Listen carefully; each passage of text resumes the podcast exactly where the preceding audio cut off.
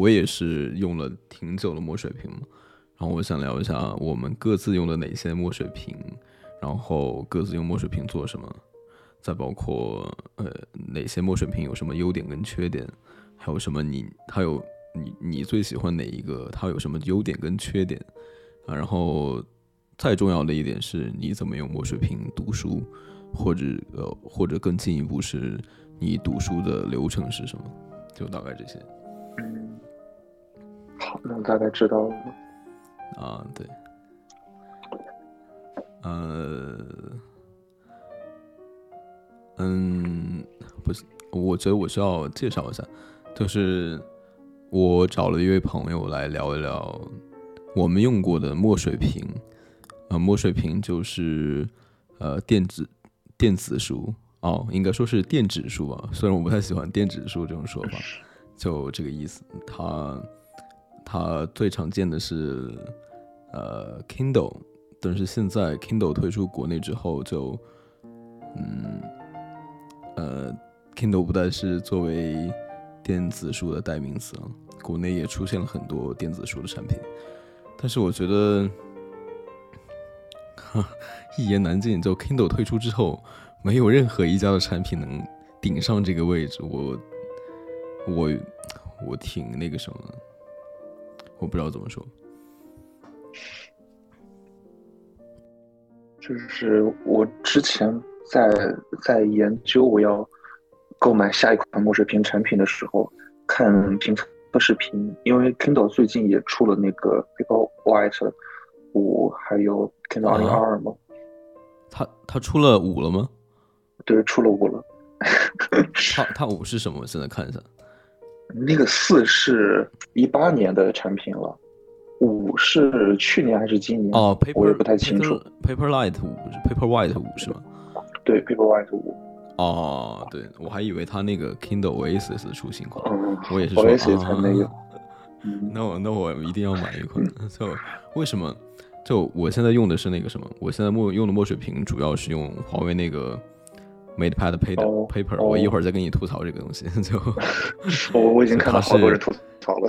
是，总之我一个观点就是，呃，我不想用“垃圾”这个词，那那我就换一种说法，它接近于垃圾。但是最近我换了一个角度，哎，自从换了这个角度之后，我发现它开始好用起来。一会儿再跟你细说。就是我现在，嗯，我现在在用那个，呃。就华为这个，还有一个是海信的那个墨水屏，就是那个海信那个 Touch Light，就是它跟手机那样那么大那个，我我就用，我主要用它那个小那个刷单词，然后用大的看书什么的。那那你用的正好是两个极端呀。对，我也这么想，对我也这么想。然后我我还有另一个就是就是我那个 Kindle Oasis。就我刚刚不是说，我说我为什么说一定要买一个那个，如果新出的话，我也要买一个，就因为就因为 Kindle Oasis，因为它是一七年出的嘛，过了五年了，嗯，啊，对，对，我一七一七年出的，然后用了五年了，就我没有带那个全包那个保护套，我带的是那个官方那个，就是它是那种半包，就是。它那个机身有一半是裸露在外面的，然后它又是金属嘛，应该会比较磕碰一些。但是用了五年，我到现在它没有它没有任何我能看到的划痕或者磕磕碰或怎么样。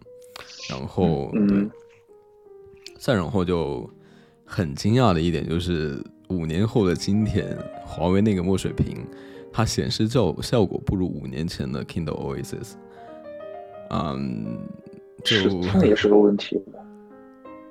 嗯，对，是，嗯，可能因为华为它那个是什么？它那个有那个屏幕是那个磨砂的嘛，就很模糊。它不是那个低分辨率造成那种模糊，就是蒙了一层什么东西一样。后来我贴了一个光滑的那个那叫什么软凝膜，然后它又清晰了一点点，但是跟那个 Oasis 相比，就是差距挺大的，所以我就一个。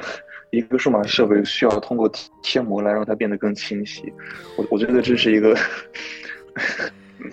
就然后他那个官方论坛，就很多都是那个，呃，呃，好听的说法叫做什么改进建议，但是官方就是什么什么已经发私信请查收，然后再仔细问他，他就不回复了，就这种，我就挺无语了。那那你当时为什么是想买这样一个华为的新出的墨水屏幕？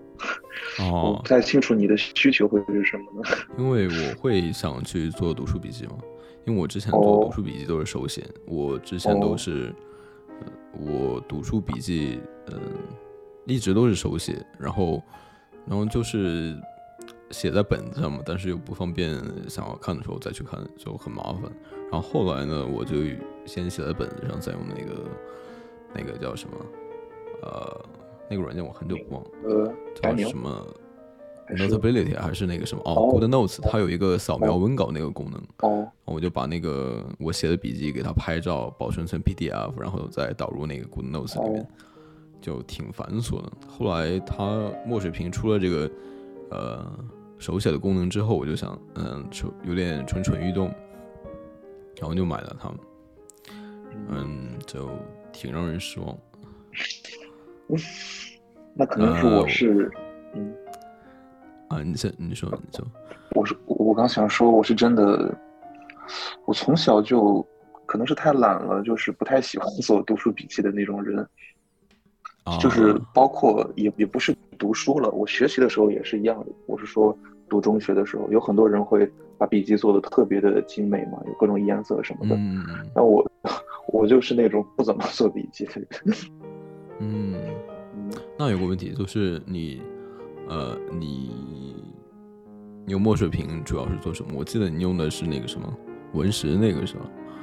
对，文石那个其实刚买来没几天嘛，然后我这这几天就是就读了一本书，就是那个何伟的《江城》。大概六个六个小时吧，所以体验也不算很久。其实我有一个 很大的需求点，就是在于我可以躺在床上的时候，好，我太喜欢躺在床上读书了。哦，所以那个小巧的就特别方便嘛。是，然后我也觉得，我我也觉得，就那个 Oasis，它只是那个七英寸的嘛，就比较大，然后我就买了一个那个小的，跟手机一样，但是。有一点就是它那个边框是那个直角边框，就跟 iPhone 那个一样，就非常的硌手。后来 后来我发现这种需求就是幻想出来的需求，就是呃嫌它大，然后想要躺在床上看这种需求就是幻想出来的需求，根本没有躺在床上看的想法。因为它那个手机屏幕就它跟那个手机屏幕比我那个 iPhone 还要小一点，就完全没有。我忘记六点一五。好像在那看了一下，我是那个啊，我比我手机屏幕要小一点，就它那个字就挺小，没有什么想读的欲望。嗯嗯，我也我我对小屏不反感，但是我还是比较喜欢那种长宽比比较长宽比，就是那种偏正方形的那种。我觉得如果太窄的话，我也不知道，很神奇，就是我。对于在窄的东西上看书没有什么兴趣啊，明白。嗯嗯，我我要先把这个华为那个墨水屏给吐槽完。嗯，就我之前之前一直都断断续续跟其他人吐槽过一点点，就怎么说呢？没有读书。呃，我当时觉得我用它时间还不够久，但现在我用了，我从四月份开始买，用到现在，现在是还有两个月，快一年，大概这样子。就是它有一个点，它首先它那个屏幕就像我刚刚说的很不清晰，再然后就就它那个背光，它我买的是白色的版本，就白色。呃，是后来出的，我买的是那个白色版本。但是如果是白色版本的话，它的边框开了背光灯之后，会发一圈的那种白色的，把那个光给露出来，就很廉价。然后我也用过那个黑色那个，但是黑色只有一边边框会漏光，另一边边框不会漏光。但是白色是左右两个边框都会漏光，就挺无语的。再然后就是他，呃，他后来。说有一个笔记 A P P 上线嘛，然后最初四个月说要有要要准备上线，说七月底就能上线，巴拉巴拉一直拖拖到十月份，然后现在还没有。但是上线了之后它也不好用，最开始最开始它有一个翻页键，就是在那个页面下方。呃，总之那个位置就是非常容易误触。一个现象就是，我每天早上写半小时读书笔记，它能误触十几回，我都要很小心翼翼把那个手离开那个位置，要不然就会很容易误触了。再然后，它有一个点就是，我写笔记的时候它会发烫，你知道吗？非常的无语，就是明显能感觉到它在呃呃处理器的那个位置它会发烫，就。实在是无语。哎，有有有点像我那个，我用的是 iPad Air 三，那个 Air 三是现在我只要做笔记就会特别特别烫，我觉得可能跟你的体验差不太多。啊，再然后再然后他那个什么，呃，就是他写那个字有锯齿，你知道吗？非常无语，就。非常无语的句式特别明显，它不是一点点明显，而且我，然后它这个就是 bug 吧，应该，然后它官方也没有什么改进改进的办法，然后就将近四个多月了，没有什么功能上的更新，然后感觉就这个产品线都已经被放弃掉，就基本的维护都不维护，因为现在明显有很多的 bug。后来，后来我又。他他上线了一个自己的应用商店，然后这些应用商店里面有一些支持墨水屏的，比如说呃语音记这个 A P P，它是也是一个写笔记的，然后我就用它，但是它有一个缺点就是，呃，它可能是第三方的 A P P 吧，它不是华为自己的，就是它需要写一会儿字，停一会儿之后，它那个字才会变得很清楚，就是刚写的时候它不会很清楚，就是很模糊。然后过了一会儿，它要它要他要可能要反应一下，然后就会变得很清楚。然后在这个期间，你不能写字，如果要写字的话，就会很卡顿。就总总之，这个体验是非常的、非常的、非常的让人不痛快。但是后来，后来我换了一个角度，就是呃，我给他装了几个 A P P，嗯嗯，为什么要装呢？就因为。这个这个东西完全就不可用的状态，这个这个东西它自己的 A P P 就完全不可用的状态。它那个比如说它本地的书城，呃，最开始有一个非常无语的 bug，就是一个单词，如果每一行末尾有一个单词，它会直接给你切断，无语，我真的无语，就没有什么标记之类，就硬生生把那个单词给切断。再然后它有一个翻译功能，但是不支持词典，就是它。就挺无语的，就是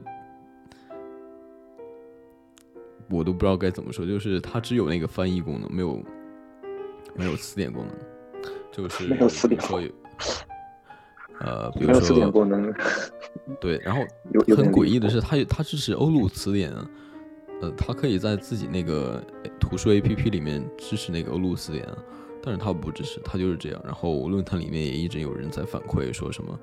呃，说什么词典不支持啊？怎么办？没有没有不支持查词啊什么的。然后总之那个 A P P 就不可用，读书 A P P 不可用。那我买一个墨水屏，它读书 A P P 是不可用。再然后我我另一个目的是写笔记，它那个写笔记的体验也不好。然后哎又会发烫，又很不清晰，又有锯齿之类的。对，就总之。呃，体验很糟糕。后来我就装了几个 A P P 啊，比比如说 Notion，比如说 Notability 啊，什么 Notability，Obsidian 啊，再然后，呃，再然后装了一个 A P P 叫 K O Reader，我就用 K O Reader 读那个读我的书嘛。对。再然后就是微信读书，微信读书它，呃，它有一个点就是。它可以同步自己的所有的书嘛？都是你把自己本地的书上传之后，它会在所有设备上同步。嗯，对，就总之这样。然后 Q Reader，但是它有一个点就是它支持，啊呃，那用那个欧陆词典。然后我又有那个 Anki，Anki 我也装上了，就是我用 Ko Reader 读那个英文书的时候，它可以，呃，呃用那个欧陆词典查词，然后再把那个呃再把那个什么把那个词分享到 Anki，然后我就可以做我的那个什么呃做那个卡牌，然后就就开始慢慢变得好用起来了。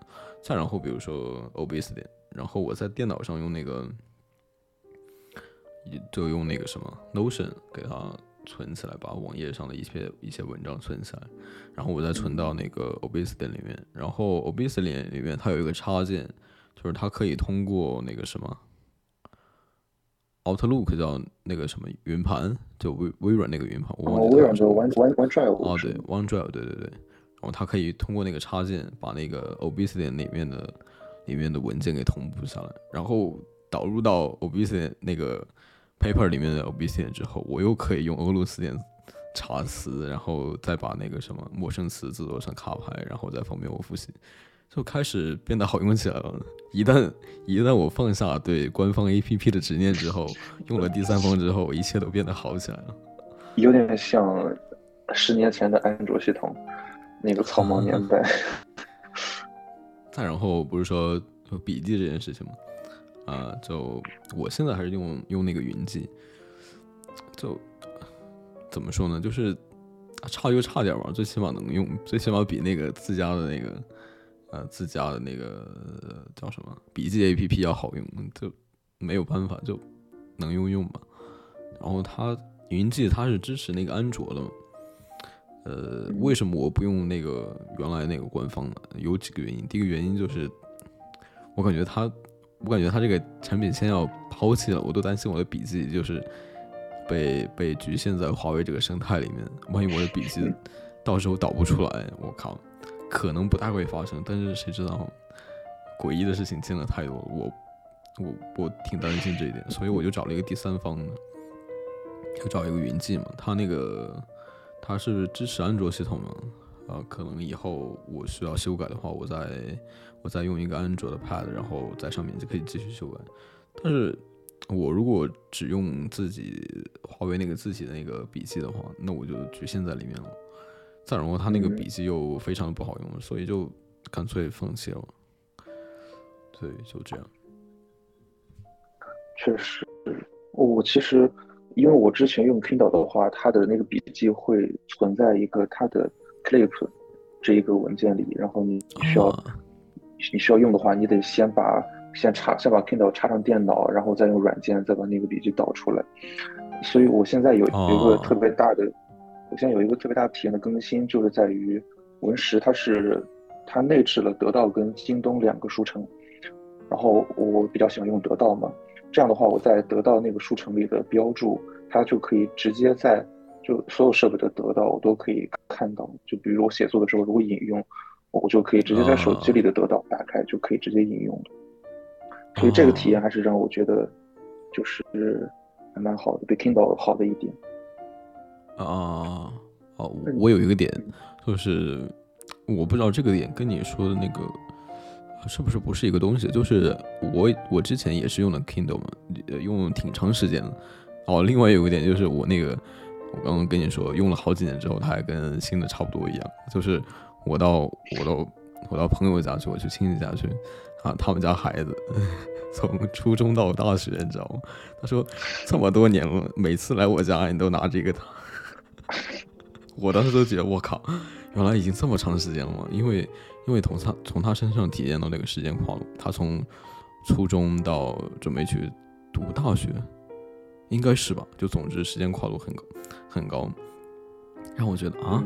原来我已经用这个设备用了这么长时间，但是在他身上看不到那种时间变化的感觉。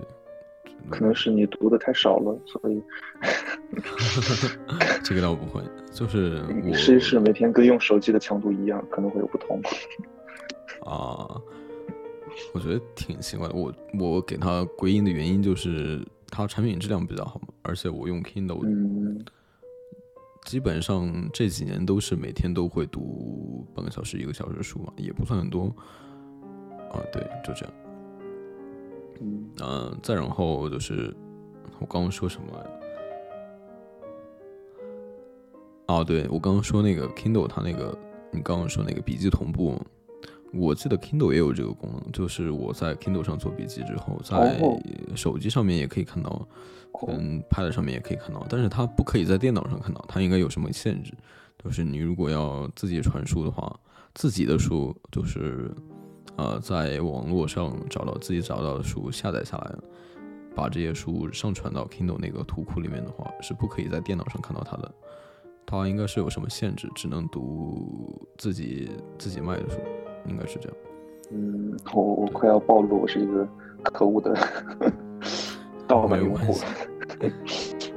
嗯，哎，你刚刚、你你刚你刚刚说的一件事情蛮有趣的，就是你说华为那个呃 MatePad Paper 漏光的问题。对，我之前看测评的时候，也有他们就是说，嗯，一就就是他那个 UP 主，他是说他更喜欢屏幕是那种下凹式的设计，然后如果是纯屏，如果是纯屏的设计的话，如果是纯屏设计，然后并且它的那个外壳是浅色的，就很有可能会漏会出现漏光的问题。所以在文石的产品线上，这一点也体现的非常明显，就是文石的它那个 Poke 它是纯屏的设计，但是不是它那个 Poke 四是纯屏的设计，但是它那个 Poke 四 S 是下凹式的设计，所以 Poke 四 S 它是有白色的，而且那个白色特别好看，但是 Poke 四的话，它就只有一个深蓝色的。其实我嗯个人来看的话，还是比较丑的。虽然我我会比较喜欢纯屏，但是那个深蓝色的我实在是有点喜欢不起来，还是想买一个嗯白色的，所以就也是一个我当时购买的考量因素吧。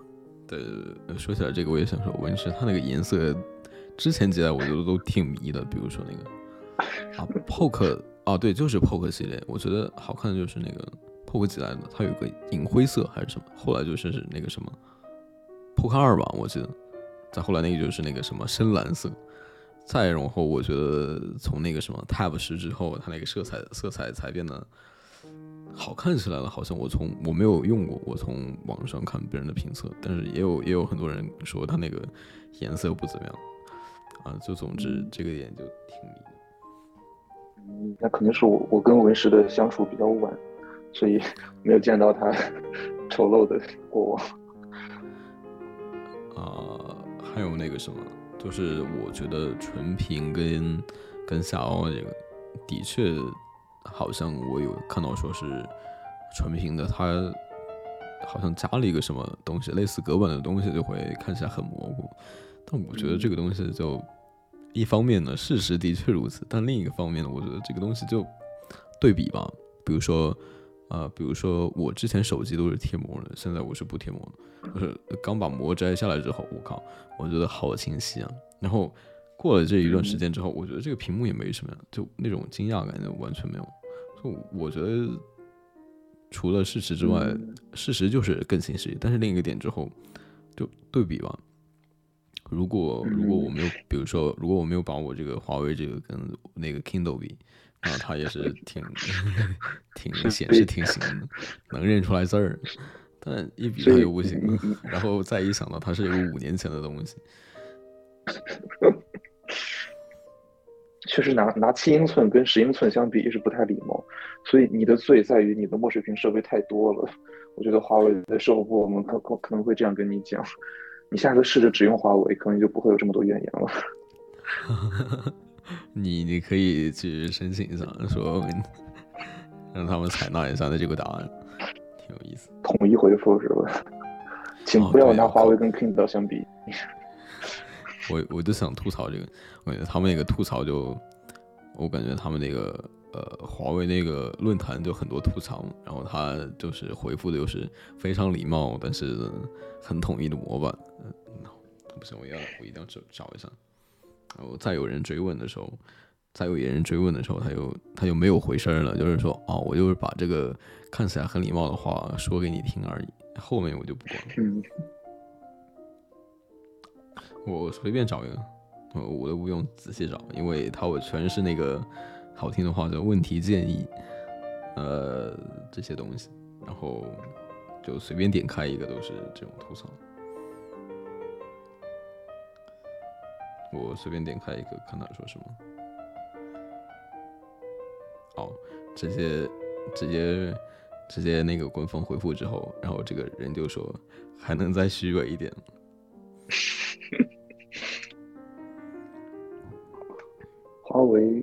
其实对华为了解不是太多，但我我最近几年感觉华为在做一些好玩的东西，就是它那个把手表跟耳机做在一起那个产品，我感觉挺哦，挺有趣的。就是然后那个啥包括，对，包括华为，拿用那个什么，？哦对对对对，包括华为这么大个厂突然下场做墨水屏了，让人觉得蛮违心的。但做完之后被人骂成一片，还就 挺难过的呃我之前我之前也是这个想法，就就是你说这个想法，它是一个大厂嘛，我就觉得最起码它有一些，我当时是这样的想法，我当时甚至上是说，是觉得它有一些大厂的责任感跟担当，就是哦，我可能会类似苹果那样，就很多年前的产品还会给它提供更新，但嗯。这个就啊，我我我想法现在想法就是，它是我用的第一个华为产品，因为这个我不想再用华为的任何产品，就这个描述，我嗯对我之前就是想的，他可能他有这个研发实力，呃，去做墨水屏。然后我现在看来，他可能是有，但是他不愿意做，我有没有办法？他可能是不愿意做，但也可能是其他原因。但是让我看到的就是他不愿意去改变，甚至是非常明显的 bug 在这里，他都不愿意去修。其实华为，我感觉，因为华为现在在建它的生态的话，我觉得墨水屏这一块儿当然是必须得做。其实我我作为我作为半个果粉嘛，我一直特别期待苹果能出一个墨水屏，这样我就可以打崩。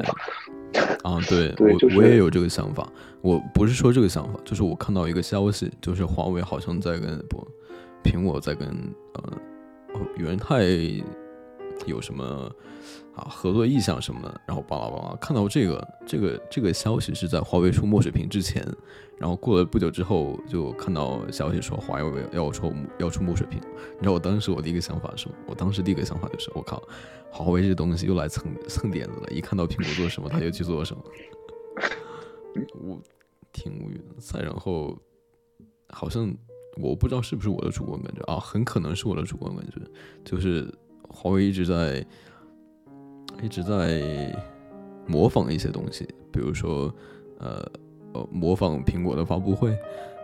呃，就、呃、你可以模仿其他模仿创意，但是为什么这个也要模仿？我挺不理解。他可能是认准了，一般来说华为粉跟果粉是两拨人，所以不会有 会 不会发现他们有什么相同点是吧？对，可能是两拨人。然后再然后，他今年那个什么 iPad iPad Pro，他不是更新了一个什么？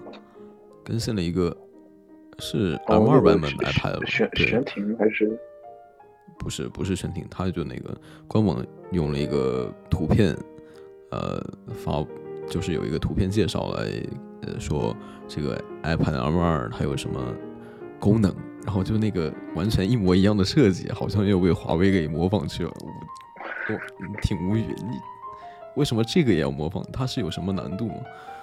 难道你们没有什么创意去呈现这些数据吗？那为什么要跟它用一模一样的东西？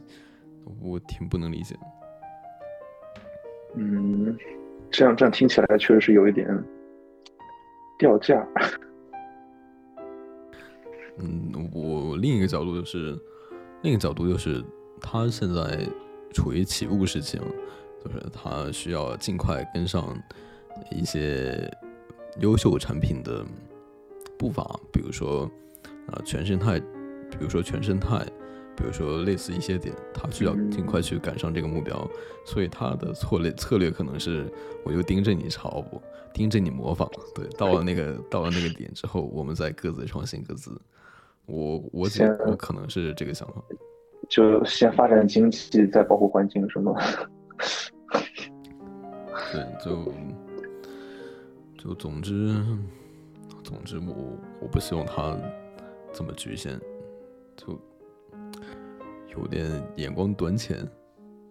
嗯，我其实我上一次用华为的产品是好久之前了，大概四三年多前吧。我我当时是拿一个华为的手机，其实那个手机我用的挺好的，但是我最后不太想用它，主要是因为它那个当当时还没有鸿蒙嘛，他们是用那个哪个 OS 来着，我也忘了，反正就是他当时的那个系统，我感觉那个系统它做的特别的丑，就是哦，是那个老年风是吗？对，老有一有一种那种，就是有一种非非常成熟稳重的感觉。对，后来太适合我发现，后来后来那他那个鸿蒙之后，我觉得好像还挺好看的。嗯，鸿蒙好像还挺好看的。我其实我虽然没有用过鸿蒙的产品，但我还蛮欣赏的吧。嗯，对，我现在比如说我现在看到一些点，我也会很馋，就挺心动的。但是，但是这个东西让我止步了，就我可能会用，但绝对不会这两年用华为产品。比如说我看到华为一些，比如说多屏互动这些，我还挺心动。就嗯说人是说是我会想说，如果我这些设备有这些功能，那应该挺爽的。但是但是没有，对吧？然后我就很想用，但是但是很想用的结果就是我买了一个 paper，想要试试水，想要想要尝试一下，结果他就给我一个迎头痛击。嗯所以这个故事告诉我们在买东西之前看测评是一件多重要的事情。哦，对，对对，是的，主要是我这个想法做事，这个想法就是我觉得他是有大厂的担当的，但是好像他没有，就我也没有办法，就它可能会在下一代华比较华为华为至少听起来这么牛，对吧？但是他竟然就这么放任不管，就我无法理解。期待下一代。包括比如说，它这个墨水屏不是说好像是墨水屏产链里面出货量最高的吗？那我如果没有买这个产品之前，我听到这个名头，我也会哦，原来这么牛。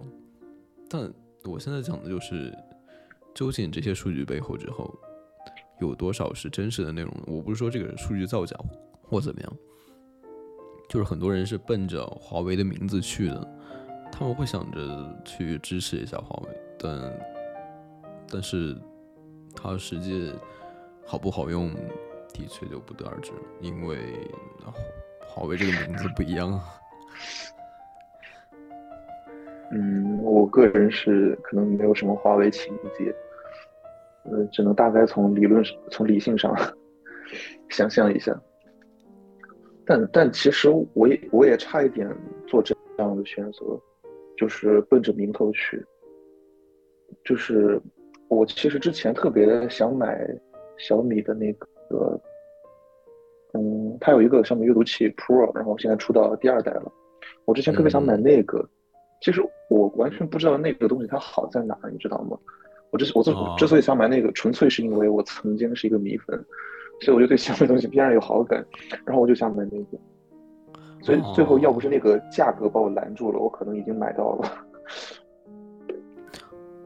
对，明白一点。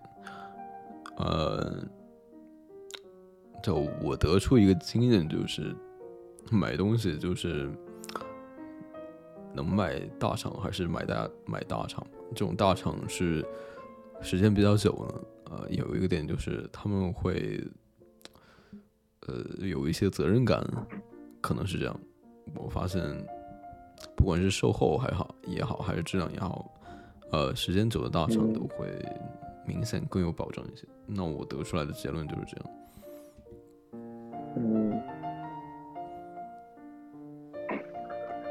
而且大厂可能采购起来会比较便宜吧。我我今天白天还看了一个从嗯评测的视频，但是这个跟墨水屏这个话题有点远了。那个视频它是讲一个、呃、讲一个笔记本电脑，好像叫叫什么来着？嗯，叫不不重要，名字不重要，怎么了？嗯？对，反反正就是一个小厂刚做的一个特别有创新性的系统，它是改的那个呃 Chrome OS 嘛，然后所有的芯片什么的也全都是国产的，然后那个体验可以说是一言难尽，然后最后那个价格出来的时候，有点让我惊到下巴，就是他们的想法可能是非常好，但现在做的是真的特别的不成熟，所以大厂还是嗯，OK，有利有弊吧。嗯，好，我们我们换一个话题吧。我不想很多时间都是放在一个我特别不喜欢的产品上。华为吐槽大会，对，是的。就总之吐槽完这一次之后，我以后应该都不会憋着不吐槽。哦，对，有一个点，对，有一个点，它的一个优点就是挺好看的。呃，这个优点就是不开背光，并且不带不带保护壳的时候，挺好看的。我我尽量都是之前，我之前有一个改变，就是我会呃尽量少的去呃带着保护壳。我发现就可能。可能某一个产品，哦，它它快要它快要下岗了，我才我才知道它原来是什么样子。哦，对，太值得。对对对。后来我最近也有同感。再然后再然后我把它它那个保护套，我买了一个那个就是它原来那个保护套是那个折叠的那种。后来我不喜欢这个，后来啊对，非常的有老总气质。我不喜欢那个，然后我把那个换了换了一个清水壳，但是那个就非常难看。它那个为了保护屏幕，它那个边框是凸起来的嘛，然后还有还有一圈一些一些边框又显得更厚。然后它这个边框又是金色的，我买的是白色版本，它这个边框是金色，戴上那个清水壳之后就感觉有一些啊更丑了，就有一些老化的感觉。后来我就把那个壳子保护壳什么的，对，都都拆掉了。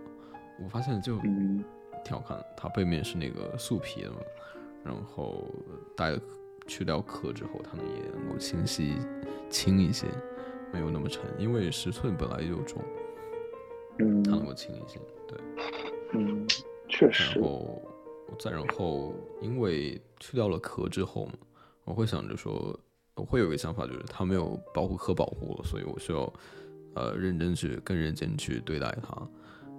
这也算是给我一种，呃，惜物的感觉吧，好好对待物品的感觉，所以我觉得这种体验还蛮好的。再然后，我有看到一种说法，就是，呃，我我看到一个人说，他说，呃，他他甚至用了“爱”这个词，他说我爱我肩身上的划痕，呃，这一些划痕可能是我经历的一些事情之后，在他身上留下的故事。啊！我当时觉得，我靠，境界好高呀！但是想一想，的确有一些道理。可能是我经历过一些事情之后，一气之下在他身上留下的划痕。就总之，有在用的时候就好好对待它，不要不要太快的下岗了，你才知道它原来哦，原来它它它设计这么好看，原来它背面是这么设计的。对，对我我是前两天有同感，是因为。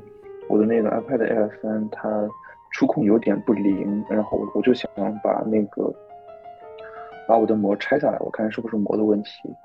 我之前用的是类纸膜，你知道类纸膜 那个样子？哦，我知道。我我把那个类纸膜拆下来的时候，我那一瞬间我就觉得我对不起它，我怎么能让你带膜带了这么多年？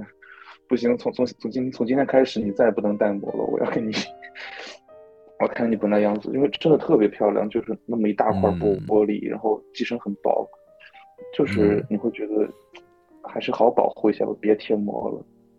嗯，对，你可以试一下，尽量去不贴膜，至少从那些不怎么用、不怎么会容易磕碰的产品试试看。呃，经常用的可能它还是会产生磕碰，可能还需要叠一些。保护膜、保护壳之类，那不经常用的，可能你可以试一下这种感觉。呃，这种感觉就是一种就是来自于我我要更好好的对待它，另一种感觉就是就像你说的那种惊讶感啊，那种呃好的产品设计的惊讶感。对，手机还是要贴膜的，我还是没有那样的勇气。手机我现在不贴，我以为我会有。磕碰划痕之类，但是我现在我现在在看，但是没有看到，就就可能可能是缘分吧。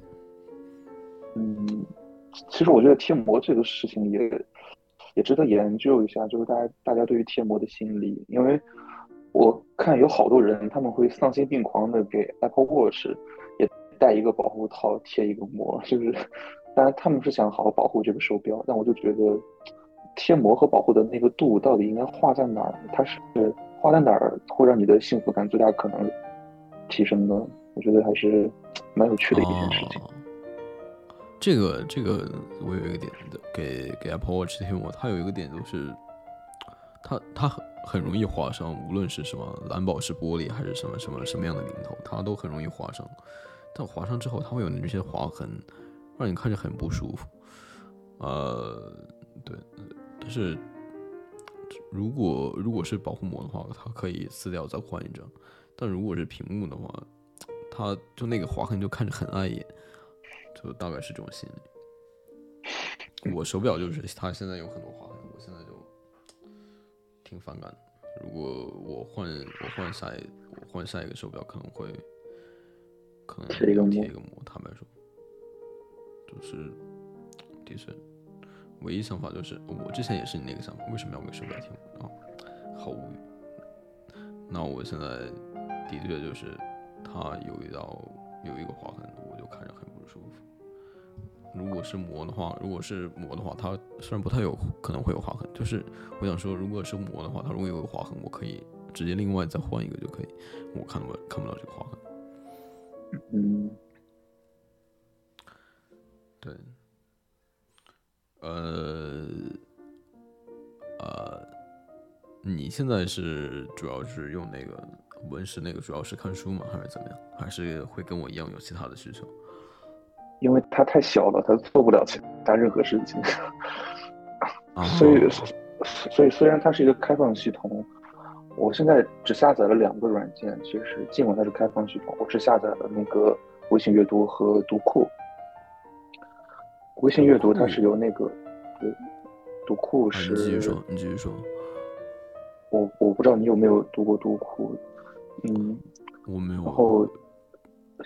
读库它是它是一个杂志，然后它是一个杂志书，每两个月出一本。然后他们是去年做了 A P P，就是会把那个内容数字化嘛，所以你就可以在 A 在 A P P 读。因为之前你是只能订阅它的书，然后它可它会给你快递寄过来，你才能看。但是读库我已经发现了一个很严重的问题，就是哪怕它是一个它就是一个看杂志的，它就是一个软件，而且也不大。但是我已经发现了，你在阅读的时候跟微信阅读这样东西它是不一样的。就是虽然它已经做了很多的优化，但是就比如说读库它是没有翻页功能的。哦。嗯，所以所以你要下滑，你要下滑的话，它那个残影就会非常重。然后你如果为了让残影，你如果为了让残影变得更轻，你可以调高墨水屏的那个刷新速度，你把它调到快或者极快。它的残影就会变轻，但同时文字也会变得很不清晰。所以我觉得，一个一个尽管它是一个很好的阅读软件，但是它因为没有翻页这件事情，就会让在墨水屏上阅读变得体验极其的糟糕。嗯，所以其他的软件就我觉得更难用了。当然，可能是因为我这我这台设备它的配置不太行。总之，还是能做的事情不太多。就在书城读一读那种翻页的书，可能是它唯一的价值吧。嗯，我觉得他这个是读书这个事情核心啊。我我一会儿再跟你说这件事情。我刚刚想问你，就是读库它好在哪里？为什么会让你说，会让你会是为什么会让你感叹说很好用？嗯，你是说这个 A P P 还是他们的内容？内容。内容的话，那那这可是个大话题。啊啊，具体说一说可以吗？读库是呃张立宪，你知道张张立宪他是江湖人称老刘，然后他在零六年的时候做的一本书，到现在十几年了吧，每年出六本，然后每本的话大概会有六七篇文章，然后每篇文章几千字，可能上万字、几万字的都有，然后总共就是二十几万。然后他他们还做一件特别酷的事情，我真的觉得蛮有趣，就就是他他们会。把那六七篇文章，然后长短凑完之后，最后那个读库一定是三百四十二页，一页不多，一页不少。哦，这个也挺有意思。然后哦，我知哦，你说你说，然后那六七篇文章就是会有很多的，其实我觉得读库它的嗯内容的适合的人群可能会稍微大一点点，可能十几岁的小朋友可能不太会太感兴趣，他会有很多那种就是阅尽沧桑的那种回忆或者什么的，也有一些科普。总之，一读库只做非虚构，所以在那在那里面没有任何的小说。嗯，所以它它它主要是一些关于历史的，然后明白，对科学的，然后我我个人的经历，我我对这个世界的看法都是那样的一些文章。嗯，我觉得，嗯，可能是因为编辑他们的水准或者读作者的水准怎么样，我觉得他们的那些文章，我我觉得那是一种。你可以说它是功利的，因为它确实会比文学更更有用一点。比如说，你看到一个，你看到一个关于嗯爱因斯坦的或者关于量子力学的一个科普啊，你就会觉得我我可以弄懂一些事情。但是事实上，他们的那些嗯文章也相当的不功利，就是。你你不会知道你拿到的这本书它包含了什么内容，你只知道这是一个让你看到世界，它有六七篇文章，它它让你看到六七个不同的世界，这些这个世界是你之前没有了解过的，就会有一种被掌控的感觉，就是 你只管张口，然后他把这个世界喂到你的嘴里，就会有不同的作者写很多各种各样的他们的一些想法，我觉得还蛮好的。是我刚刚惊讶，就是我终于想起来为什么我觉得“读库”这个字挺耳熟，因为我买过他们家的本子，就我买过很多他们家的本子，就我刚刚就拿了一本，我拿了一本叫《少年颂》，我之前的读书笔记就是在读库的本子上写的，然后我还有《我父丹青》，还有什么呃建良还是什么，其他其他读书笔记被我送给朋友，我现在手我现在手边看到这两本。就我不知道你有没有用过读库这个本子，就是它，它那个纸，它那个本子，它它会，它中间会有很多插图，啊，就非常非常多的这些插图，然后基本上翻几页就会有这种插图，我还挺喜欢的，我非常喜欢这种设计。然后我记得这个本子它好像我忘了多少钱，我记得好像稍微有点贵，但是我觉得对得起它这个设计。再然后，我觉得我是很喜欢它这个设计，但是有一点我想吐槽，就是它那个纸就很容很容易胭脂，我不知道是不是这个词，就是我之前用灵美那个那个叫什么来，我忘了，很久不用，哦，演绎吧，以灵美演绎嘛，我就用那个钢笔，它写写读书笔记，但是它那个墨水它会漏过，就那个渗出来，就是他从翻页之后。翻页之后，他能看到另一页的笔记那个那个痕迹，就这点我觉得就很大的败笔。除了这个之后，我觉得都挺好的。那确实，用钢笔的话，在挑本子的时候还是不好挑。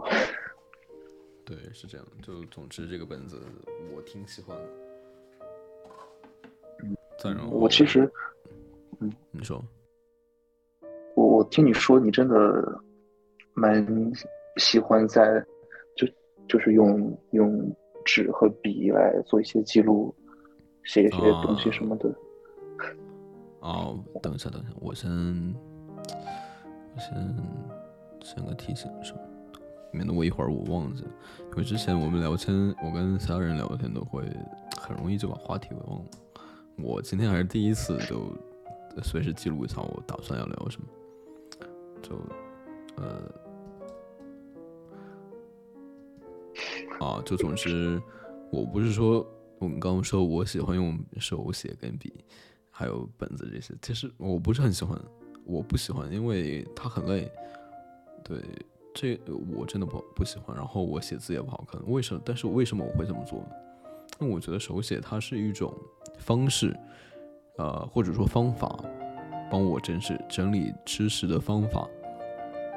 呃，有有几个原因，为什么会这么说呢？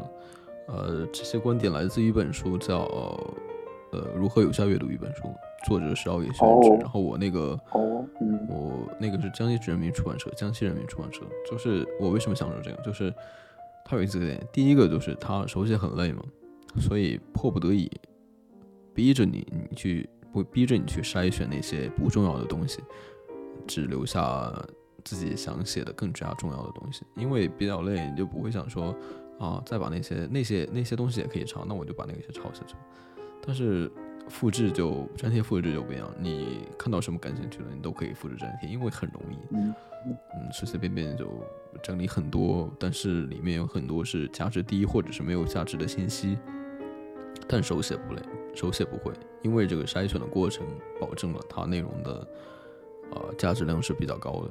再然后就是在书写的过程中会帮助你去深入理解，呃，你可能听起来不太相信，但是有一个点是当时我没有注意到的细节，在我抄笔记的时候我注意到了。呃哦，我听到这种说法之前，我也是不相信，但是的的确确在我身上发生过几次，次数不多，就可能是当时因为读书读的速度比较快，漏过一些细节，但是在我抄写读书笔记的时候，发现啊，原来他是这么说的，会有一种惊讶感嗯，啊，对，是这样。再然后，比如我说，嗯，你说，那那你先讲，我我刚我刚以为你讲完了呢，你继续讲没有关系，没有关系。再然后，就总之，读书笔记这件事情又手写这件事情又帮我加深记忆嘛。我不知道是我手写的原因，还是我会经常看我读书笔记的原因。就总之，我对于我读过的书，只要是我做过读书笔记的书，我都可以跟你说出来他们讲了什么内容，什么主要内容。但是我我如果没有做读书笔记的话，我就说不出来，我只能给你一个我对这本书的一个大概的印象，甚至是几十几个关键词。所以从这个角度来说，手写读书笔记它虽然很累，用的时间很久，但它是效率高的一种方式。这种效率高是指嗯让你读了之后，你知道他说了什么，而不是仅仅的你对他只有一个概念性的想法。嗯，其实是会的。虽然虽然我不做读书笔记，但我有时候在准备期末的时候，我不想背了，我就会一遍一遍抄课本儿。就是刚刚 刚刚那个，我我曾经一度有一个想法，因为我也发现了，虽然我有有时候会看书什么的，但是我发现我我看完之后大部分都忘了，但是我发现我第二遍看的时候跟第一遍看感觉完全不一样。我后来在想，可能是你第一遍看的时候，你对它是一个全全新的认识，你大脑需要处理东西太多了，所以没法面面俱到的把那些东西都吸都吸收进去，都思考一遍。但是你第二遍看的时候，你心里已经有个底了，有很多你已经不需要思考，你大概都知道了，所以你就可以更精确的、更深入的去思考那些作作者想传达的意思是什么。所以我后来有一个想法，甚至是说，只有第二遍阅读才是真的在阅读。嗯，是。那那这样说来的话，其实做笔记这件事情本身就是对这个局部的二次阅读，是的，所以实际上应该是有帮助的。是的，实际上我读书，我之前刚开始跟你说说我们可能要聊一些读书流程，因为因为你说的读几遍这件事情，其实我是读很多遍的，包括比如说嗯。我会通读一遍，通读就是第一遍第一次读一遍，再然后就是重读，重读之后，在这个之前我都不会做标记或者做笔记，啊、啊，有一个点就是我在 Kindle 上很少做笔记，呃因为它 Kindle 那个打字哎呀，哎呀妈，那个中中文那个打字那个嗯候选词一言难尽啊，就打字是一种我我从来我从来不奢求在墨水屏上打字。对，它主要不是那个什么慢不慢的问题，就是它那个候选词呃，Kindle 那个输入法那个，呃，就是候选词对于中文没有没有什么智能功能，嗯就是你需要一个一个地去跳字，就打字体验很糟糕。嗯 再然后就是因为我读书流程的关系，因为我在呃这个读书流程决定了我不会在书上做笔记。我是这样，我会刚刚跟你说，我会通读，呃重读，然后再做标记。在这个之前我都不会做标记，那做笔记的。对，我是我只会说读了第一遍之后，我觉得哪一个地方我觉得很好，我会在这一页的右上角做一个标记，说意思就是我在读读第一遍的时候，我觉得这个部分比较好。我可以读第二遍的时候就只看做标记的这些页可页就可以了。然后做了标记之后，我还要再然后我才是开始真正去写读书笔记。我又对读书做的标记进行一次筛选，就保证尽量可以少写一些字，就透一些了。再然后就是我跟你说的，它是一个筛选的过程。嗯，所以经过这么多次读之后，我可能对一本书的印象是非常深的。包括呃，跟你说如何有效阅读一本书的时候，我非常容易。记得这本书的书名、作者跟出版社，因为我每次做读书笔记都会写这些，它不是我我要刻意去记，就它自然就记下来了。我觉得这也算是一个有意思的点。就你突然跟别人说一本书，然后这个人，然后你突然他们，然后你就 顺其自然的把这个出版社、作者甚至是译者的信息都补全了。我靠，好屌！嗯，哎，对，我刚突然。我刚突然想到一个很有趣的点，就是我们两个的阅读习惯不一样，是不是有一个原因是我们读的书的类型不一样？因为我我我不知道，嗯，待会可以讲一讲。就是我大概听完你的描述，我会觉得你读的书都是那些可能工具性更强一点，会需要嗯，对你说会会会需要反复读的书。就比如说我，我其实我如果我读那种书可能不是太多，但如果我需要读的话，我是不会在墨水屏上读的，我会直接用 iPad 或者用电脑来读。就是我在 iPad 读的一定是那种我可以读一遍过，然后不需要反复去思考。比如说小说或者一些嗯传记什么的，其实也无所谓，你这样读一遍就可以了。反正如果我读一本书啊，我发现哎，我读着读着我需要停下来思考一下，那我就会觉得用墨水屏读体验不是很好。嗯，就是还有一个点就是。为什么我不愿意在 iPad 上读呢？就呃，自从买了墨水屏之后，我我在我在 iPad 上没有什么看过什么主人，就是我不知道究竟是不是真的，因为墨水屏有一种有一个呃消费点，就是它会护眼，就我不知道这个点究竟是真的还是噱头，还是或者怎么样。就我有这种心理，就是能在墨水屏上看，就尽量用墨水屏看。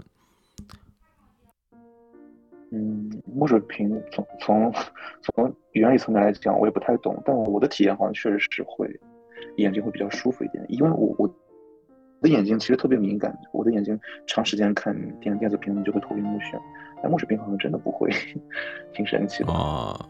呃，所以所以是现身说法，因为我好像没有这种的确的感就就是非常明显的感觉，就是。呃，墨水屏要的确护眼我没有这种太明显的感觉。对，其实墨水屏护眼的，它的我觉得一个核心的点在于，我们看的屏幕的光是直射过来的，那墨水屏的光是反射过来的。我不太清楚有没有光学上的根据，是直射的光会比反射的光更伤眼，或许会。是一个点，都我如果感兴趣了，我可能会去研究一下，但是我现在没有什么想法。嗯，啊，对，再再就是想问一下你，就是啊，你为什么会喜欢读库不对，得到的书库呀？因为我之前对得到也挺有兴趣，因为读过一本书，就是得到他那个好像是共同创始人，记不得，就是他他有一个人叫托布花，花名叫托布花。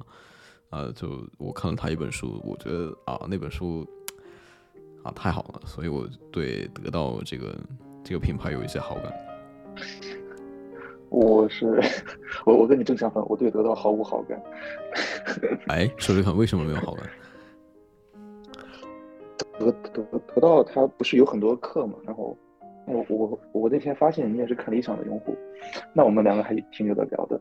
啊，对对对，我经常听八分，我不知道你听不听。嗯，对，我你发的你发的朋友圈那两张评论我都看到过了，然后啊，不是我不是说在朋友圈看到，我是说在评论区看到，然后啊，得到跟八分他不是什么什么八分，得到跟看理想他的气质就很不一样，这个大家大家应该是都知道的，就是我之前听得到的一些课什么的。我就会觉得他们，你比如说太功利了或者什么，他们会用一个非常城市化的方式，把一些，把一些东西，灌输给你，还是怎么着，有有一种喂人吃饭的感觉，就不太不太讨喜，或者说我会觉得你这么多的知识啊，你这样读完之后，读啊，完之后给我明白，我好像也学不到什么。但这个就是一个更，这可能是两个话题吧。一个话题是，你该如何处理那些有价值的信息，让别人能听懂；第二个话题是，用音频的方式来传授别人这么多实用性的知识，是不是可行的？我我对于后者的态度其实非常保留，我会觉得音频的方式很难传播，达到你的传播效果。我会觉得还是文字可能在这方面比音频要高好几个数量级。啊，然后，但是对于得到的气质，我我的理解就是它会非常，它的商业属性太强了，功利性是对我不能说成功学吧，我不太理，我不太了解成功学，但是明显得到它是很想很想很想让你成功的一个平台，而我对很想让我成功的人就没有什么好感。然后第三个点是，我觉得得到的，嗯，它的 UI 设计特别的杂乱，当然可能他们是乱中有序吧，但我太浅薄了，我看不出那个序在哪，我看到的就是非常杂乱。所以我对得到其实就是，包括我现在用得到，我其实也是打开那个 APP 就直接进入书架，进入书架就赶紧读，读完之后关关掉，再打开还是那那本书，我不会在它的界面停留很久，也不会去听课，也不会去做任何事情，我就只用它书库的那、嗯那一个功能。嗯，而为什么我要用得到的书库呢？纯粹就是因为它书库确实书太多了，就是哦，是这样吗？资源还是王道。就是我想读的书，我会发现，只要是网上能有的，得到基本上都会有。啊，那挺让我心动的这一点，就嗯，嗯，对，他他也是那种，他也是那种订阅，就是充会员嘛，对，还是嗯说一次买一本书？嗯，它是充会员的，而且你充完那个会员得到的所有书，应该是都可以读吧？我没记错的话，应该是都可以读。他不可以就是买断一本书吗？还是说类似嗯 Kindle 那种是租阅的，就是读完之后，呃，好像是都没有吧？应该是都没有的。其实它跟微信读书，我觉得是妥妥的竞品，他们两个太像了。然后书库，嗯，书也差不多一样多，哦，但是因为那个文是明白它自带的是得到嘛，所以我我就用得到了。明白，就我觉得看理想跟得到就怎么说呢？一个得到就挺明显的，就是有点类似你说的那种成功学。嗯看理想就是的确啊，失呃就败学或者呃 怎么说呢？呃，我我没有听过得到的课，我只是草草的看了一些呃他们一些课的大概有什么课，就是点开他那个网站，就是有很多课的内容什么介绍。那我给我一个感觉就是更注重事业型，那看理想是更注重生活型，我会这么形容。但呃，但是对于说说的什么啊、成功学反感不反感，我态度是这样，就是就像你说的，有很多有有很多领域嘛，或者说有很多世界嘛，对。啊、那呃那得到代表这种成功学的这种呃世界就在那里，你如果不喜欢就可以不去看，啊，我觉得没有什么问题，对，当然我我也不喜欢这一点。嗯，我其实就总之，我想表达的是，呃呃呃，不不是强迫的感觉，就呃想去了解就去了解，如果如果不去了解，那就不去了解，就对，大概这样。嗯，我所以，我其实我对得得到，我刚刚有点开玩笑说我是反感，其实我对得到的印象更像是，我觉得它有点聒噪，所以我会比较喜欢把耳朵捂起来，也没有说一定要把它赶嗯出去什么的，就是有点吵了。对，有体会到你说那种看完就把它赶紧收起来。对，其实我我我觉得成功学本身，嗯，就是成功学本身它，它如果能成立的话，我我会觉得啊，那那我肯定也会去读。所以最后还嗯是归结在，好像很难，他他达不到他的目的，就是他他可能想要让你成功，但是我觉得他是做不到的。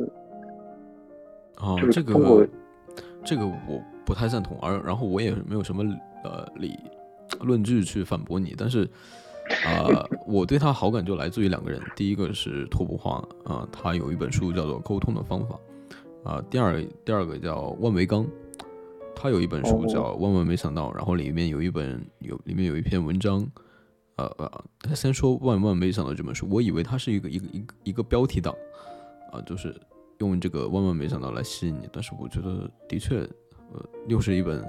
被名字耽误的书，那个内容很让我印象深刻，包括里面有一篇文章叫做“用强力研读书”，这个流程现在也被我用到了我的读书流程流程里面。哦，对，还有一个就是我之前跟朋友录过一期，就是我的录读书流程，你感兴趣的话可以听一下。啊，当然可以完全不听，没有没有什么任何压力。我 我是认真的，我不是开玩笑。我是认真的，就是真的说，你完全可以不听，我只是告诉你有这样一个东西，嗯，你完全可以听听自己的喜好。对。我我现在我刚在豆瓣搜了一下，万万没想到这本书好像还挺有趣的。对，我有机会再来读一读。嗯，就总之，这两个人他在得到上面都有，然后我就对他印象。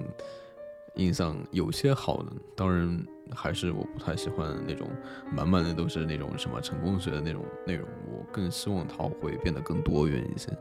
那这个是我对他一个期望。所以，嗯嗯嗯，就我还挺想试一下他们那个墨水屏的，就有机会吧。因为看到他们那个，他们那个什么，呃，F 七都是七英寸的那个屏幕，但是我看那个参数。好像那个屏幕还是用的上一代，我就没有什么呃动力想去买。哎，得到说到得到的墨水屏，我我不太确定，但我最近有点感觉，就是我在对比得到的产品跟文石的产品，我有点感觉，我觉得得到是不是跟文石合作，然后让文石帮他们做墨水屏？哦，好像是有的，好像是有的，是好像对，好像第一个就是呃得到前几代产品那个。Pro 还是前几代的 Pro 都是让文石代工，我不确信啊，我可能是记错了。然后后面的就是让那个谁莫万代工，好像是这样的。哦哦，可能后来变了。哎，我我刚刚我刚刚搜到那个有一个得到阅读器，它是就是跟文石合作的，对。对，所以所以就再有一个点就是，其他人说那个得到它那个啊电子书的 APP 可能没有。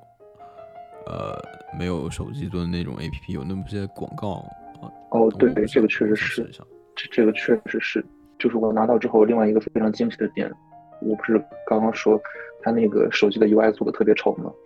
但是在墨水屏上其实是非常舒服的，我还蛮开心的。嗯，就有点那种喜马拉雅的感觉，喜马拉雅也是非常乱。嗯，有那个喜马拉雅海外版的感觉。哎，喜马拉雅海外版。嗯，你如果是你用 iPhone 的话，你可以去试一下喜马拉雅的海外版，那叫一个干净，跟国内那版是完全不一样的。啊，我用喜马拉雅不多，我唯一我唯一充过的会员就是那个什么，买了一个月的会员，就是他有一个音频节目叫什么呢？哦，一本营养的音频节目叫《你是你出吃出来》，就一本营养书，我觉得那本书也说的挺好，也也。就这本书就是我用喜马拉雅最主要的东西，再然后听完之后就没有什么，就没有用过。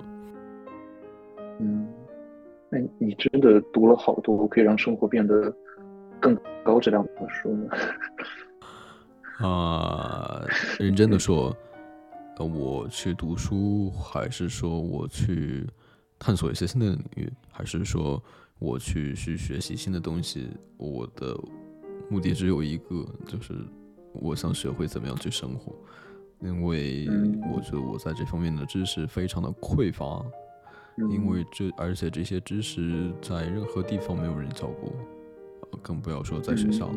那这些呃怎么样生活的内容，包括比如说，包括比如说你一天很多时间都在吃饭睡觉上，那你怎么知不知道你吃饭合不合理呢？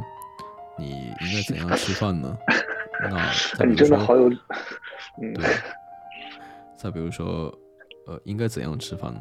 呃，应该是怎样吃饭？我找到一个答案，就是，冥想这种方式，在吃饭的时候冥想，然后冥想挺有意思，你可以试一下。边冥想边吃饭。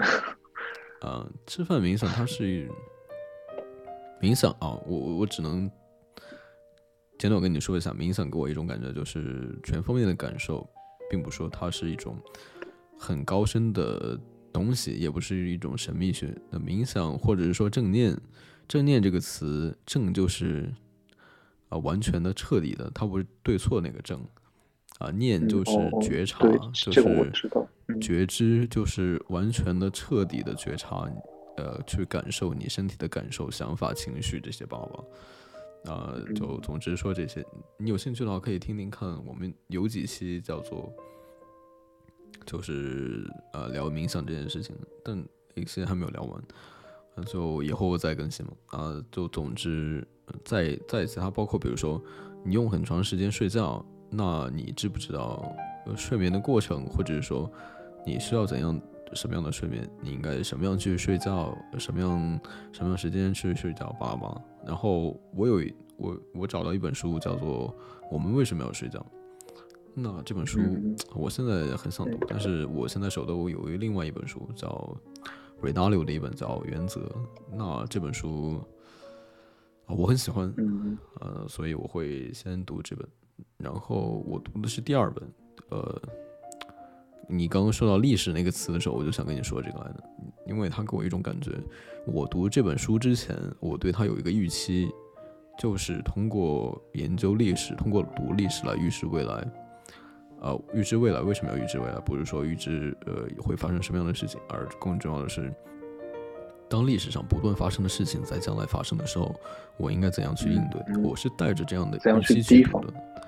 对，所以到目前看来，蛮符合我的点，甚至说，的确他就是说这个。那 Redalio 这个人，你可以去了解一下，他他是我怎么说呢？单方面的知己，他很多观点跟我一致，就所以挺感谢我朋友推荐给我这本书。嗯，嗯，对。这两本书我都嗯在书店见到过，但我都没有读。你如果读完之后觉得好的话，可以啊，因为这些书说实话都挺累的啊，都是一些工嗯。具书，比如说一些或者说一些很理性的书，呃，甚至让我觉得读书对我来说是需要花功夫的一些事情，甚至是说嗯是一个另外的另外的工作，因为读书很累，然后然后写读书笔记更累，就读一本书，因为我这样的读书流程读完要将近两个月，然后写读书笔记的时间是读完这本书时间的好几倍，所 以我一年读不了这本书。呃，然后之嗯前还有人问我说，你要不要盘点一下你读了哪些种类的书？然后我当时，当时我就笑了，我说我一个手指头都能算算得出来，我今年读了几本书，你还让我盘点一下有什么类别，这个太难了，素材不够。嗯呃嗯，就总之，再然后刚刚比如说的其他生活的方法，比如说生活的知识，比如说，那你每天都跟人去说话，都在一种社会关系中，你知不知道一些礼貌问题，或者是说你该怎样去，你该怎样去相处？呃，对异性、同性，甚至是非生物，甚至是自然，那我找到一找到对。嗯非生物，我是说这种呃就没有生命的东西。那我找了嗯几本书，包括比如说《旅行的艺术》，呃，礼仪书，呃，这本礼仪书它现在上下架了，因为它可能太久远了。但是我觉得，虽然国情不一致，但我觉得依然是很有借鉴的一本参考书。呃，这本书叫《礼仪书：得体的行为与正确的形式》。再然后就是托布花那本《沟通的方法》。嗯啊、那再比如说，我会花很多时间去听歌，那我知不知道，懂不懂一些乐理？我究竟是只是一种感官的喜欢，还是因为感官的喜欢之后，我产生了一种想要更深入的了解它这首音乐的想法？OK，那我去学了一些乐理，那再然后我去，呃，看到一本书叫做《怎样听如何听爵士乐》，这本书我没有读，但我挺喜欢的。就总之巴拉巴拉很多的点，再比如说，呃，看电影，呃，听爵士乐等等等等这些，呃看画，或者说比如说就很多东西，我觉得这些都是我做这些只有一个目的，就是学会怎样去生活。对，是这样。再然后你是从小就？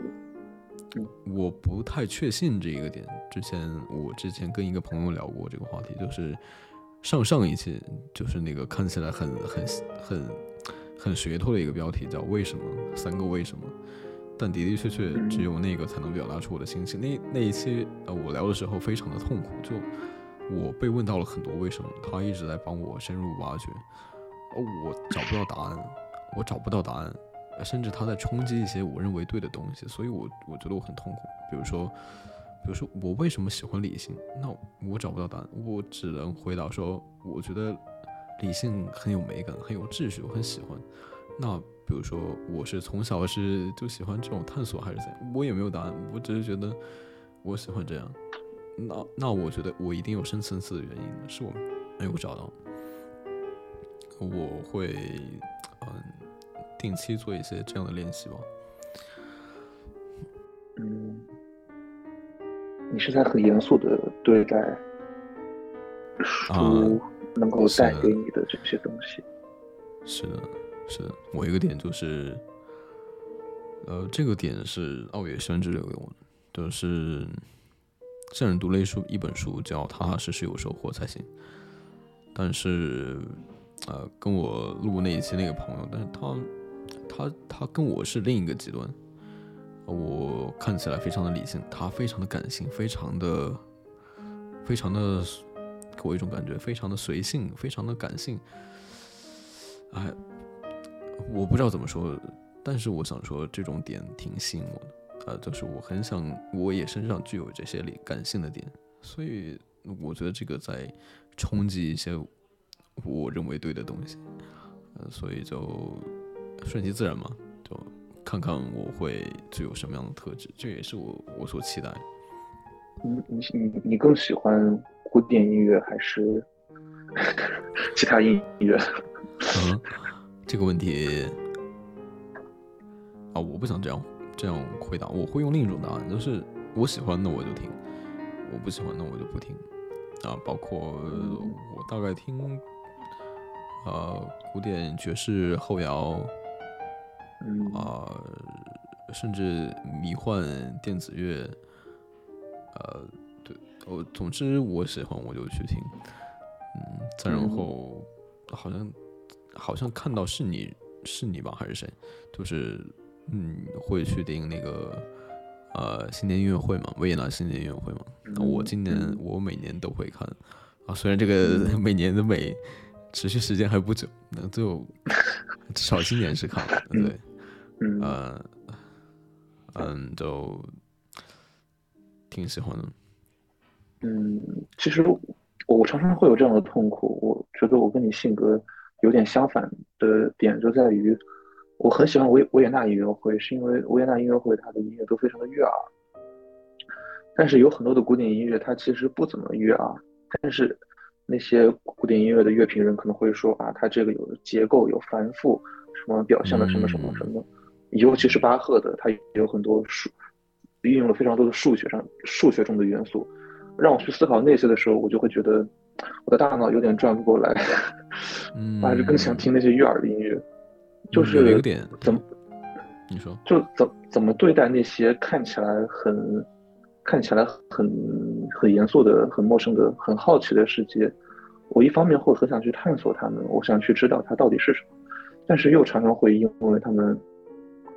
太过于烧脑或者太过于累而有点懒惰吧，所以那天我我们妈妈她问我，呃，你天天你天天抱着书你在看啥呀？我说我看书就跟你刷抖音一样，因为我本人不刷抖音，但我觉得看书就是我 放松刷抖音的一个方式，所以可能也是正因为此吧。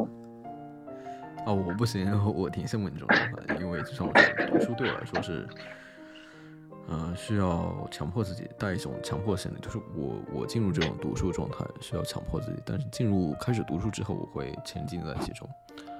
我我觉得，我我觉得不是你不行，而是你读的书确实是需要强迫。就我我在在读，我我在读一些就是专业的教材的时候，我我用我用用 Marknote 画思维导图什么的，我也觉得啊好痛苦，好痛苦，我得准备一下 B 站背背景音，然后 洗手，然后让心情变得好一点，深呼吸，然后才能看个两三页。说到麻疹诺图，我就很期待，他他会不会有一个什么墨水屏版本？这个我这个就心理作祟吧，我总有总有一种墨水屏会护眼的心理，然后就能在墨水屏上去看，我就尽量在墨水屏上看。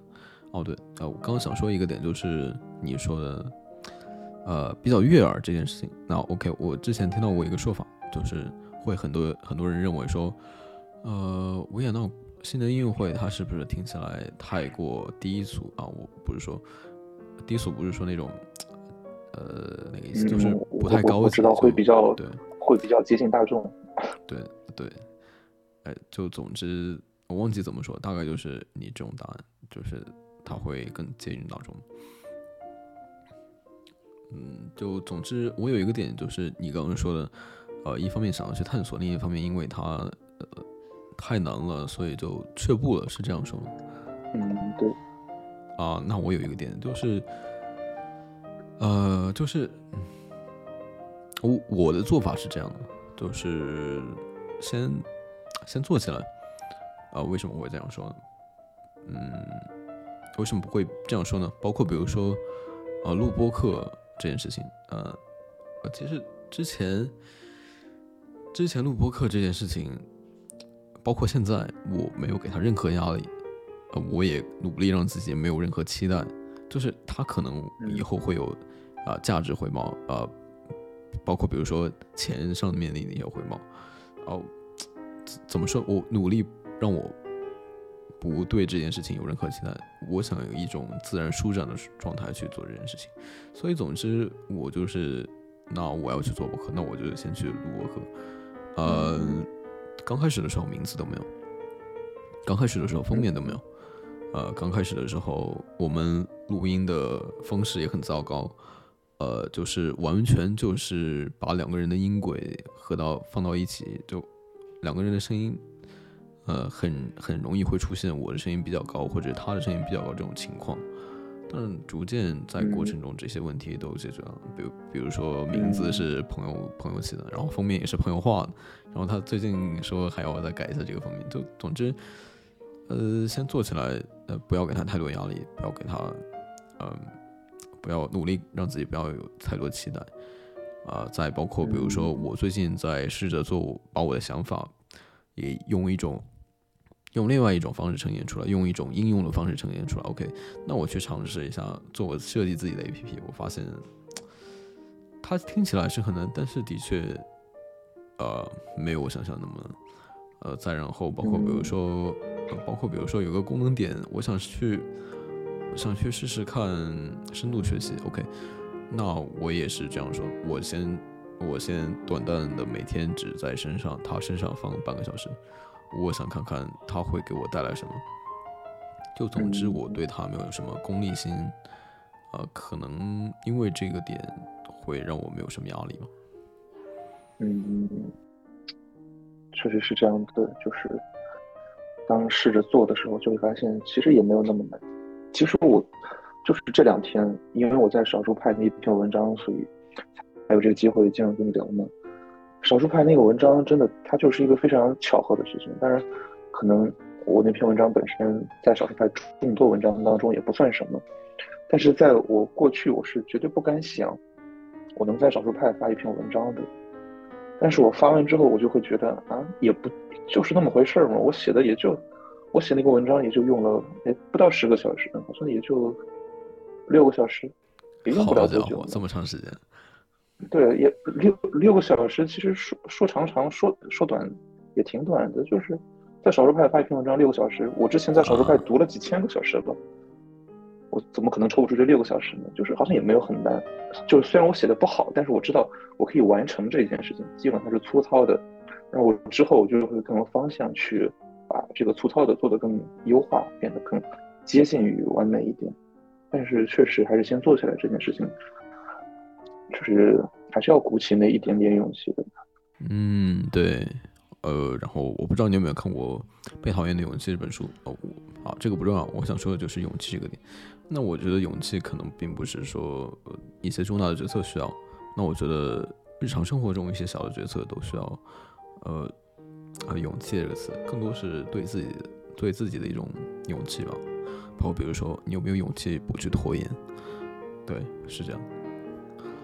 嗯，就另外一个点就是从简单的开始做，包括比如说有一本很很重的书，嗯，想要去读，但是读起来很费劲，可以去看这本书代表的方面，他们有没有一些入门书，甚至是说图解版，比如说随便举个例子，比如说你想去了解一下。呃，我们日常生活的世界里面有很多钱，那那你可能会想去了解一下经济学。那经济学这个词听起来好宏大。那有一系列书是我知道，它有一些书，比如说，呃，三分钟经济学、图解经济学、图就是漫画版经济学，它可能不是很呃很很完善，理论很完善。那我觉得它起到一个作用，就是能让你啊建立起一些观念。看完这些图解版之后，再去深入呃深入研究那些大部头，那我觉得可能是一些好的办法。嗯，对，其实他们更像是一个目录，然后你如果很开心的能把那个目录读完，你其实在看真正的内容的时候就会稍微轻松一点。我其实之前，因为我之前也很高傲嘛，我觉得这种书就。是不是就是骗钱的、糊弄人的？但我后来发现，我也挺喜欢的。就是你可以，你没有必要太重视它，但是你翻一翻，你就会发现它会对你一个彻底的门外汉是有很大的帮助的，还挺嗯对，挺好的。对，想起来另外一个点就是，就是漫画本它有另外一个角度是文字没有办法表表达出来。比如说格伦·古尔德，呃，他他有一本漫画绘本，就是。他关于他的一本漫画绘本叫《不合拍的一生》，呃，就是有一个点就是描述了他呃喜欢的钢琴，呃，从那个从车上还是哪里摔下来之后毁掉之后，他那种啊痛呃痛苦的感受，呃，漫画绘本用漫画的形式表达出来这种感觉，就我觉得是另外一种角度，就互相补充嘛。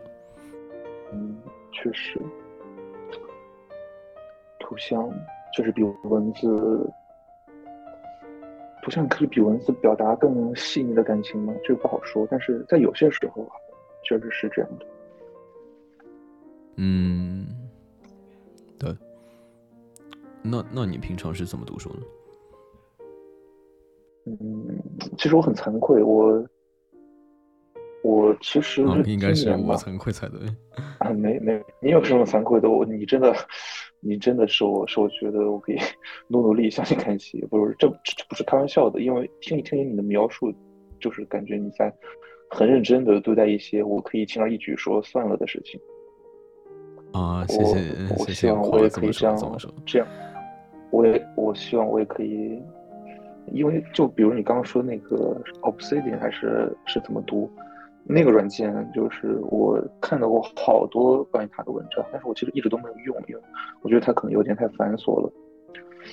就是我有时候会对于这样的很有价值，但是却比较复杂的东西，沉不下那个心来。然后我刚刚想说我很惭愧，就是因为我今年，嗯，因为我在我在考研嘛，就是就年头读了几本，然后年尾读了几本，年终啥也没读。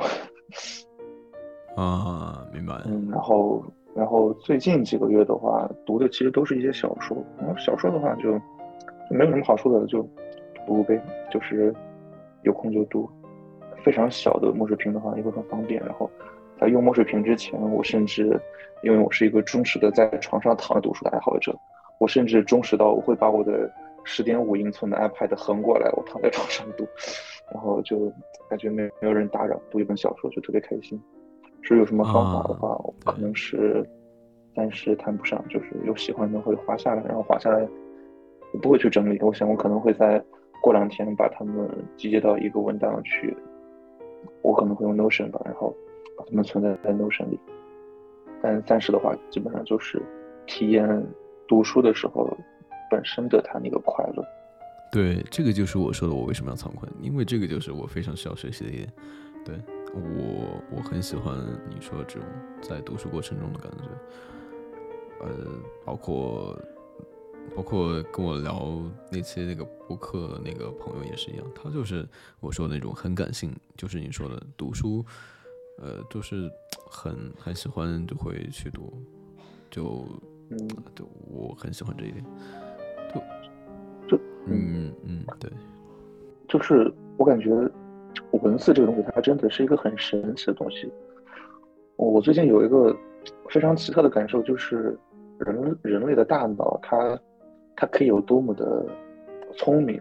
因为我有个小外甥女，她才一岁多，但是你就能感觉到，她从一个什么也不会的婴儿，然后变得可以支支吾吾说话了。虽然她可能说不太出来，但她能知道你想你，她她知道，她她可以听到那个你在说什么，然后他就会做一些反馈。就是他可能会吐字不太清，但他知道他可以跟你交流，就感觉人人的大脑真的对于语言、对于文字的感受力真的会让人觉得好神奇。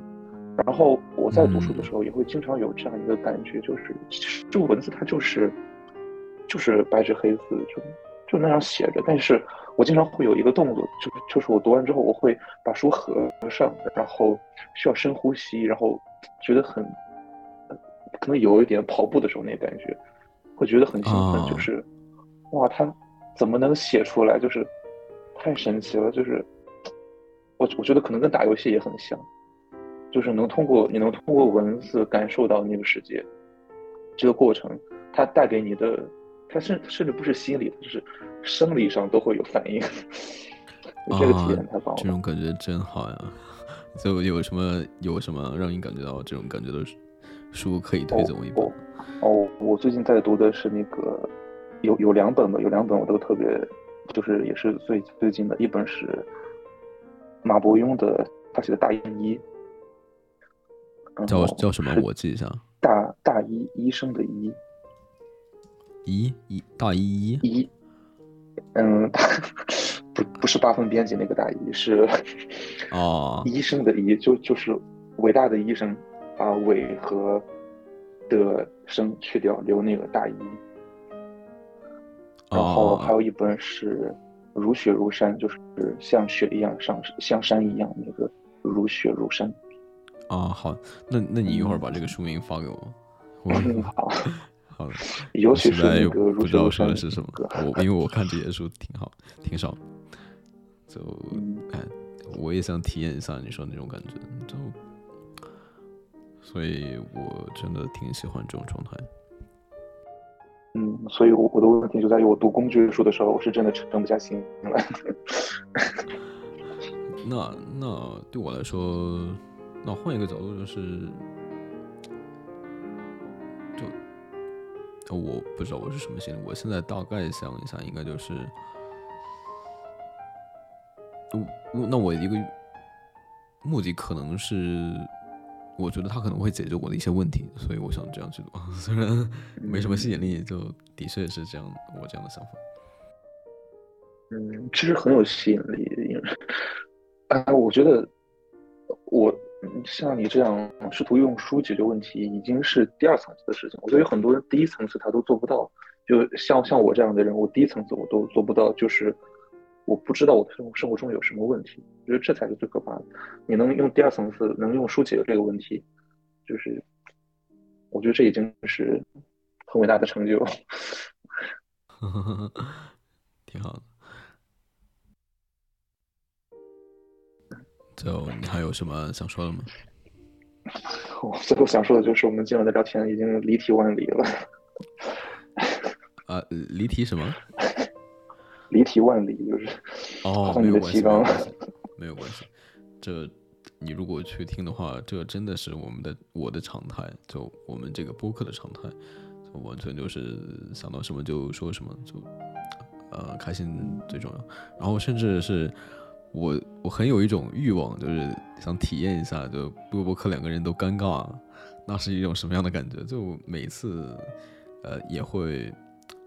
呃，就每次约陌生人之前，就会想啊，那我会不会尴尬呀？但是每一次都这样想，每次都不会尴尬，就就是有一种逆反心理，想要体验一种尴尬的感觉，所以我就觉得可能也是一种呃体验你。你下次可以试一试当面聊，我觉得尴尬的概率会更高一点。可以试试看，毕竟春天到了，想去野外录一期播客。嗯，这个挺好的。我可能在我再鼓个一年半载的，鼓个十年八年的勇气，我也会做一档播客。我觉得这样的形式真的特别好。你也可以尝试一下。我我不是说鼓励你去做播客这件事情，我鼓励的是你如果有一些想法，然后啊没有去做的话，那就有一些可惜。就是你如果嗯过了很长时间以后之后，你还会想，那那十年之前我想做一个播客，如果那会儿做了，我我会我会有这样的生活，那应该会很奇妙吧？就那我觉得这样的想法好可惜啊。那你去试一下，应该嗯会、应该会好。我我只是从我的经验来看的，就比如说我这个博客就完完全全是随意的。嗯，其实你，我觉得你做着做着，你会找到一个你可以去不那么随意，或者说你会找到一个属于你的一种博客的风格，然后把这个事事情做的不那么业余。我觉得是会找到这样一条路的。哦哦，那你说这个，我第一个反应就是，那我会努力避免这种情况。我很很不愿意形成一种固定的东西，包括比如说我们叫这个名字，就努力想自然而然，努力想自发性，努力想呃随机波动、随机游走，随机波动。对，就就随着话题自然发展嘛，呃，随它嘛，对，就这样。哦，对，就那你还有什么其他话题想要聊吗？嗯，以后有机会可以慢慢聊。暂时的话，今晚聊的挺开心的，虽然关于墨水瓶没咋聊，但聊的挺多关于哦，那人那有什么关于墨水瓶的话题吗？墨水瓶，我其实哦，我有我昨天有点惶恐，因为因为我对墨水瓶的理解也就那么回事儿。我没有，你现在有三台是吧？你现在有三台墨水屏，但但我可能这一辈子也就有过四台，就是我就用过四台，而且还都是非常有三台是 Kindle，然后 都是通通是六英寸。我对墨水屏真的不算是一个非常了解的人，但是哦，明白，可能就是你大概用有一种，你说，嗯，哎，所以我在那篇文章最后我说，这一篇文章它的哦，我我可能不是在最后，我是在哦，我在昨天在公众号的一篇文章的一段话说，这篇文章它讲述的我的私人感情更多，而能够给予读者的帮助却太少。嗯好像确实不太清楚，我可以通过怎样的方式让读者对墨水瓶这个东西有更深刻的认识。我只能是说，我描述一下我跟他的相处的过程。我希望你，你或许如果你喜欢的话，你可以跟我一起，然后不用脑子的，然后找一个你舒适的方式来看书嘛。嗯，看书才是正经事。是的，是的。哦，再然后就是你刚刚说 Kindle 只能看书嘛，这个这个其实是我很认为它很重要的一点，就是 Kindle 它只能看书是一个优点，对我来说，嗯，因为它排除了很多干扰。对，是这样，就是你嗯拿起 Kindle，它你知道它就是用来看书的，你不会想去点开其他 APP，包括我华为这个开放系统的墨水屏，就是这样。我会去不自觉的点开其他 APP，、那我不得已嗯我会把它们删掉。嗯。就哎，其实，嗯，那这样说来，虽然我用的那个小文石也是开放系统，其实我用之前我有一些困困扰纠结，就是我要不要用开放系统？因为我当时买 Kindle 一个很大的原因，就是因为它的优点是它是封闭的，但我现在我需要选一台开放系统，我就会觉得啊，我会不会乱七八糟什么的。然后后来发现不用担心，因为它硬件素质太差了，会变得特别卡，你会不愿意用那些破软件，太卡了。哦，你刚刚说那个读库翻页，它有一个 APP，你可以找一下，找那个它 M 手势。它可以翻页是吗？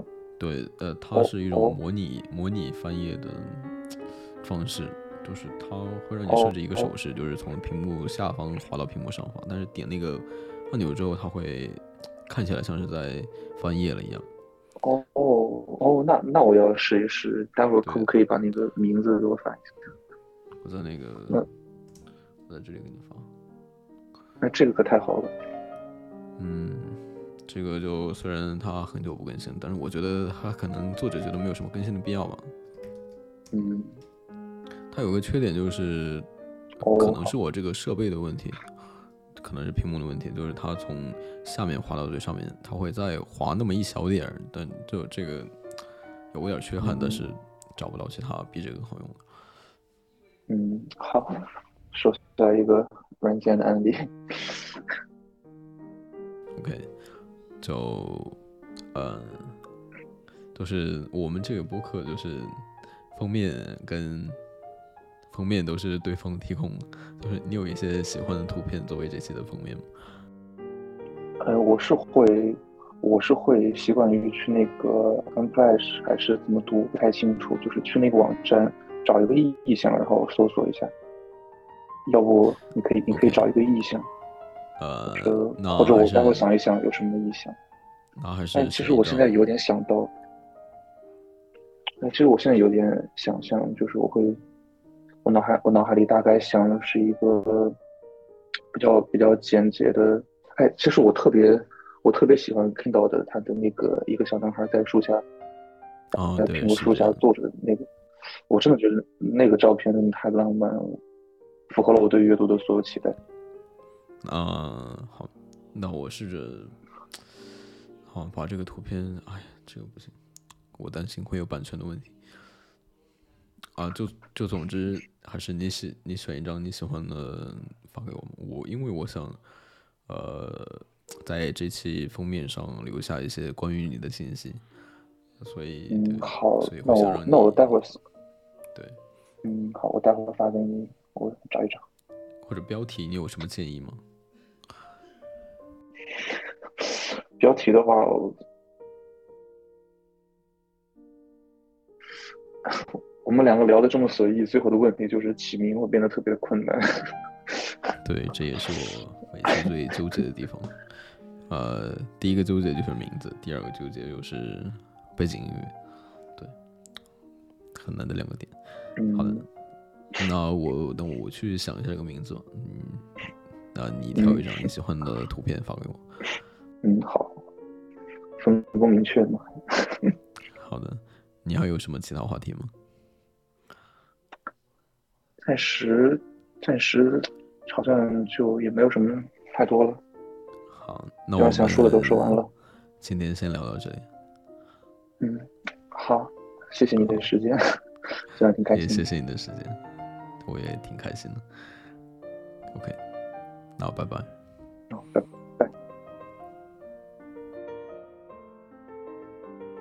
那我先退了。嗯，好的，晚安。